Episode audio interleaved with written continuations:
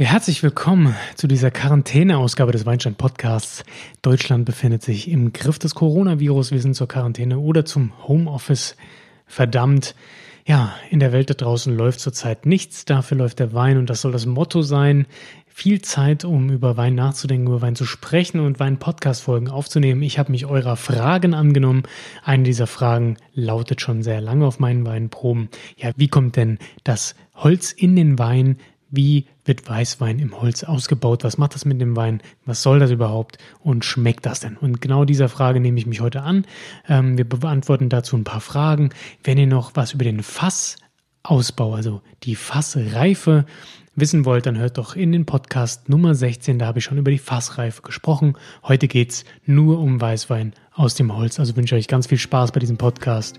Bis gleich.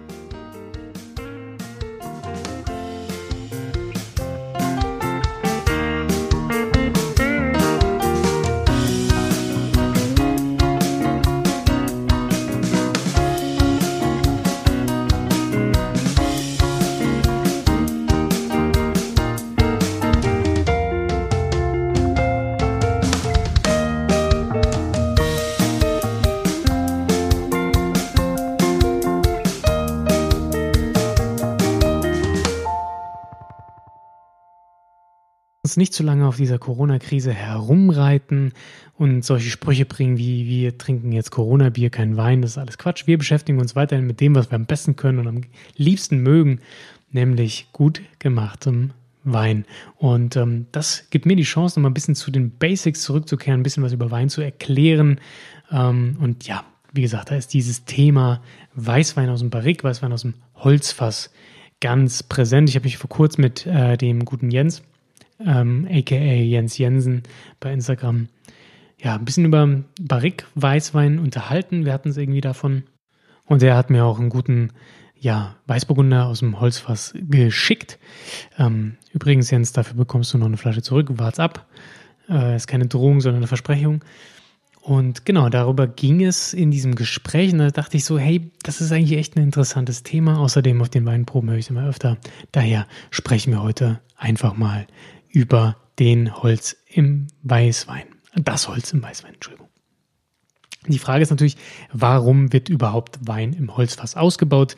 Wie gesagt, in Folge 16 gehe ich da noch ein bisschen näher drauf ein, aber grundsätzlich gibt es zwei Arten, wie ich Weißwein vor allen Dingen ausbaue. Und das ist einmal reduktiv, das heißt ähm, im Stahltank und immer besonders geschützt vor Oxidation. Viele gehen auch hin und ähm, machen Kaltgärmethoden. Das heißt, ähm, der Wein wird im Stahltank bei sehr kühler Temperatur vergoren. Das ist jetzt nicht unbedingt zwingend notwendig bei reduktivem Ausbau. Reduktiv bedeutet einfach nur, ja, vor Oxidation geschützt. Das heißt, ähm, Stahltank ist sehr dicht.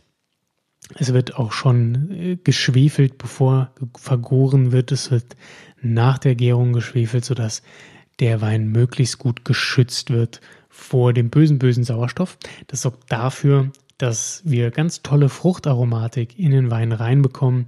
Viele kennen das vielleicht, wenn sie einen ja, reduktiv ausgebauten Weißwein öffnen, Riesling, ein Weißburgunder, aber gerade so Müller-Thurgau und so ist dafür auch berühmt, dann riecht das nach diesen weißen Gummibärchen, Eisbonbon. Das sind die typischen Kaltgäraromen. Die verfliegen in der Regel und hinterlassen meistens aber eine schöne, ja, fruchtbetonte Aromatik. Das ist in der Regel bei reduktivem Ausbau so. Wir haben dann keine Sekundär- oder Tertiäraromen. Das Ganze bleibt eben fruchtbetont. Möchten wir jetzt aber oxidativ ausbauen, also bei normalem Wein in der Regel, wir sprechen jetzt nicht über oxidative Stile wie Sherry und Co., dann heißt das einfach, wir bauen den Wein im Holz aus. Und Holz heißt hier Holzfass. Über Chips sprechen wir später noch kurz, aber eigentlich geht es um das Holzfass.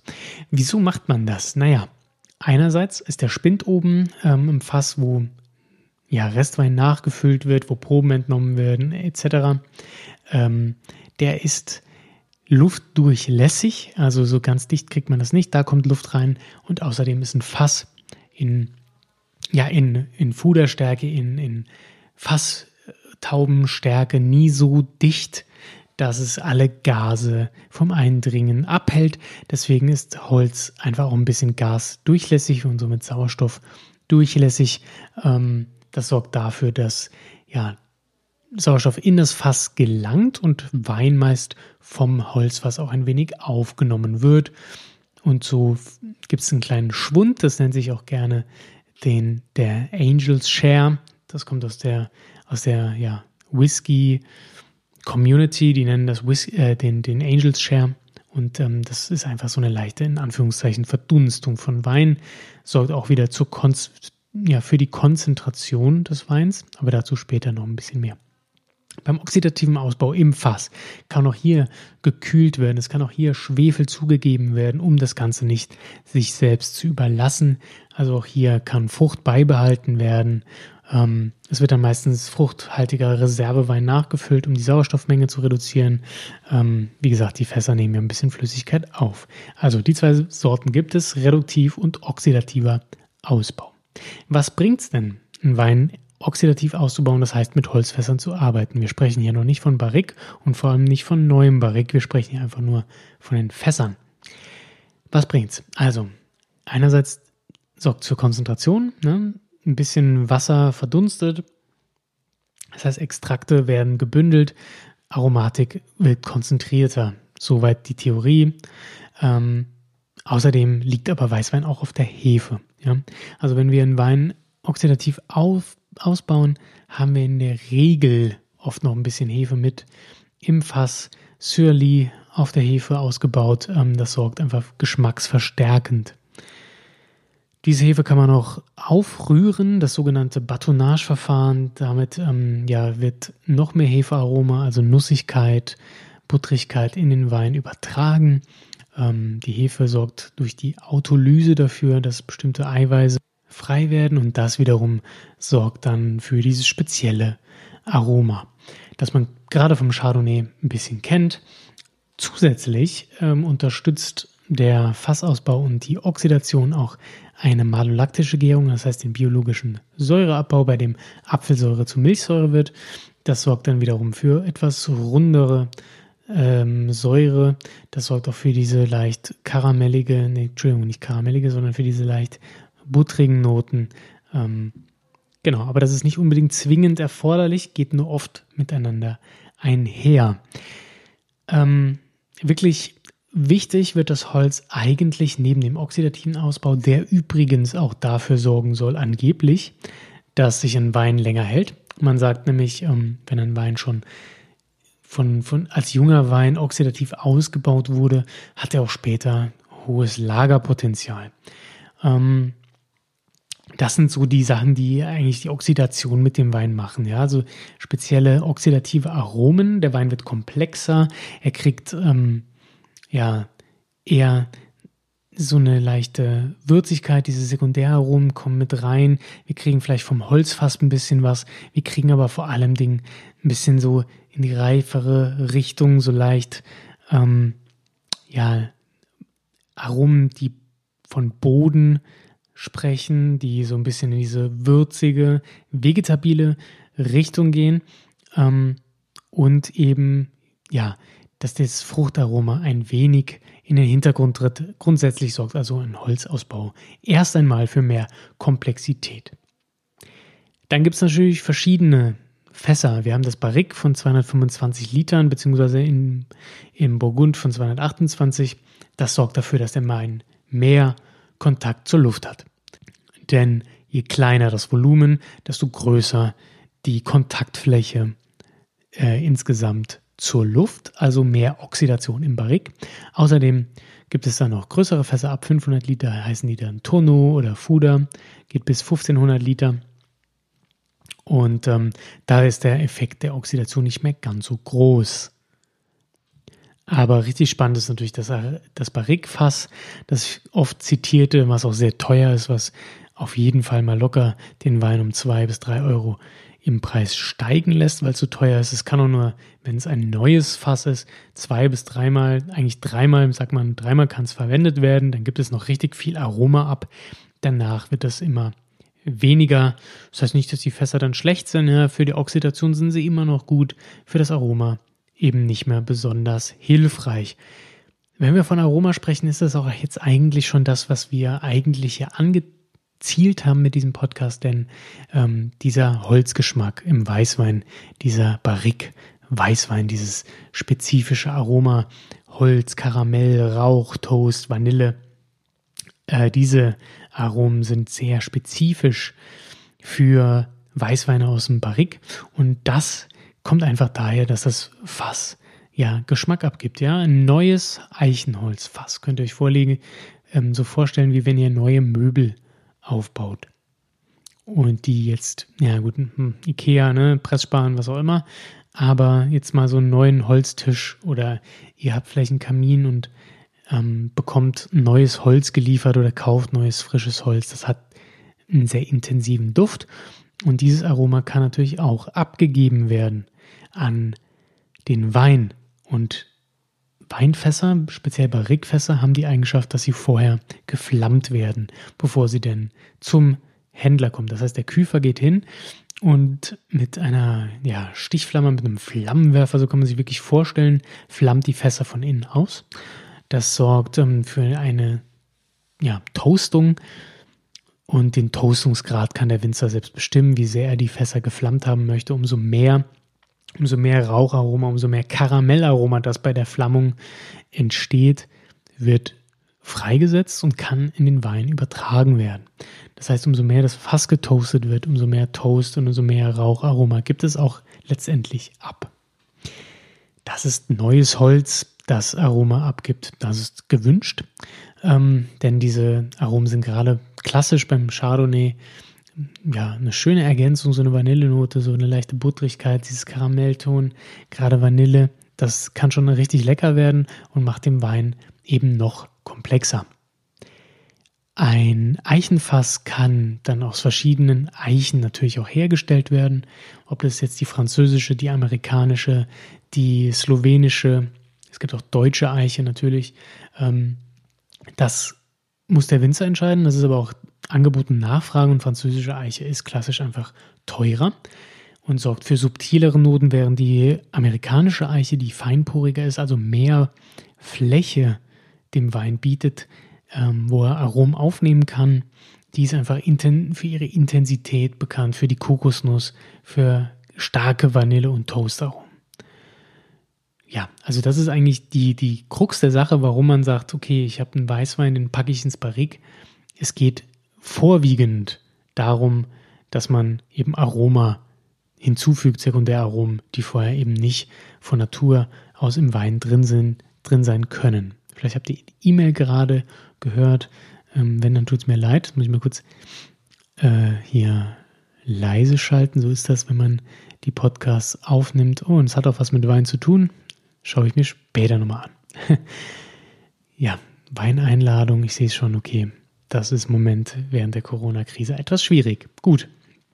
Weiterer Fakt oder Faktor, der äh, durch das Holz in den Wein gebracht wird, ist Tannin. Ganz einfach Tannin, weil das Holz eben auch Tannin an den Wein abgibt. Beim Rotwein hat man eigentlich festgestellt, dass oft de, der Holzausbau die Tanninstruktur verändert und dass die Tannine eigentlich weniger und weicher werden. Beim Weißwein, der in der Regel ja gar kein Tannin mit sich bringt, es sei denn, es ist ein Orange Wein, der ähm, profitiert insofern von dem Holzausbau, dass ihm Tannin hinzugefügt wird. Das heißt, der Wein bekommt nicht nur so eine aromatische Extraqualität, ein, eine weitere, ein weiteres aromatisches Kriterium hinzugefügt. Nein, er bekommt eben auch eine weitere haptische Qualität, die er vorher nicht besaß. Also neben Süße, Säure etc. bekommt er nun auch Tannin, was für eine bessere Struktur sorgt und was eben den Wein dann eben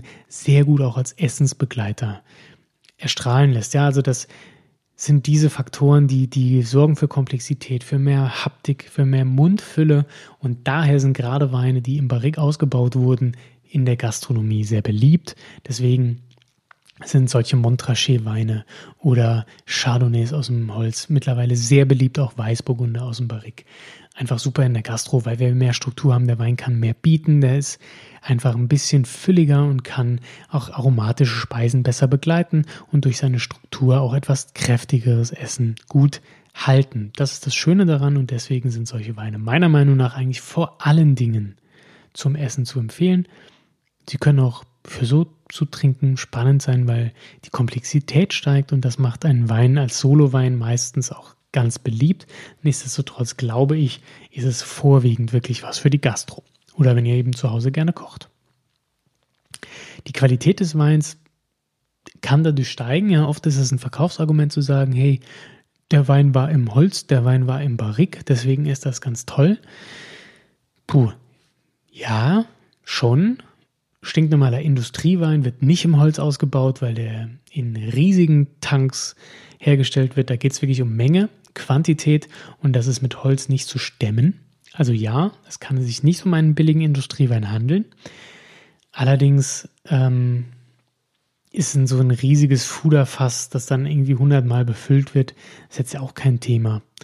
Ähm, grundsätzlich ja, es steigert ein wenig die Qualität, aber es muss nicht gleich ein gut gemachter Wein sein. Also die Balance muss dann letztendlich doch stimmen. Der Winzer muss hier ein gewisses Handwerk an den Tag legen, das dann doch letztendlich über die Qualität bestimmt. Also würde ich sagen, nicht unbedingt besser als andere Weine. Ja, also wenn ihr einen Riesling habt, der nicht im Holz ist, ein Riesling, der im Holz war, würde ich jetzt nicht gleich sagen, hey, das eine ist besser als das andere. Das hat dann eher was mit Geschmack in der Regel zu tun.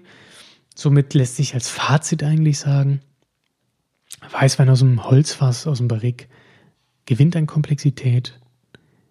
Und Komplexität ist ein Qualitäts- und Genussmerkmal. So kann man es vielleicht zusammenfassen. Wenn ihr einen Wein habt, der komplexer ist, ist er in der Regel qualitativ hochwertiger und vor allem ein größeres Genusserlebnis, weil es euch mehr bietet. Und dieser Mehrwert kommt aus dem Holz. Daher würde ich sagen, ja, Wein aus dem Holz ist spannender, wenn er gut gemacht ist. Ich möchte den gefürchteten Dark Horse Chardonnay aus Kalifornien erwähnen. Den habe ich schon mehrmals herangezogen im Podcast als Beispiel für einen extrem holzigen Wein. Und das ist überbordend, ja. Vanille, Banane, Holz, Holz, Holz. Also der hat so viel Raucharoma. Nach einer Minute atmet man Rauch aus, so gefühlt. Und ähm, das ist sehr belastend. Nach einem Glas spätestens hat man keine Lust mehr darauf. Ist interessant, also dem lege ich jedem ans Herz. Im Supermarkt ist der käuflich zu erwerben für um die 7 Euro. Wer mal richtiges Holzaroma im Weißwein haben will, sollte das mal probiert haben. Es wird aber schnell unbalanciert und dadurch nicht mehr so gut erträglich, meiner Meinung nach. Ja, das ist eigentlich schon der Abriss. Ja? Was ihr euch merken müsst, ist Komplexität, wir kriegen Aromen rein, wir kriegen Tannin rein, wir haben einen oxidativen Ausbau, der den Wein stabiler macht, der ihn aber auch ein bisschen komplexer macht. Weine, die ich euch jetzt hier ans Herz legen möchte oder besprechen möchte, war zum einen der Dark Horse für ein Extrem. Aber wie ihr bei Instagram vielleicht sehen könnt, habe ich ähm, einen Wein gepostet, das ist der Liberso Verdejo aus dem Interview mit Andreas von der Vinothek La Part des Anges. Den habe ich mir dort gekauft, gleich zweimal. Das ist ein Wein aus dem Rueda.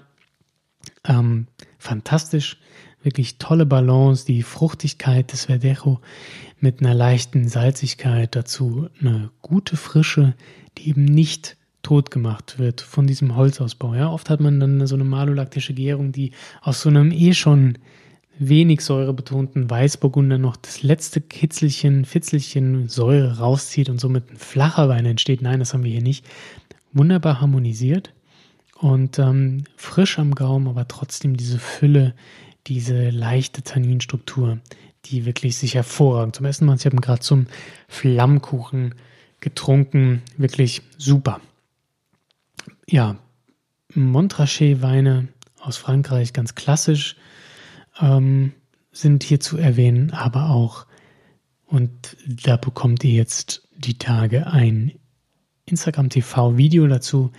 Das ist der Weißburgunder vom Weingut Brüssel in Bechtheim in Rheinhessen. Das ist auch der Wein, den mir der Jens zugeschickt hat.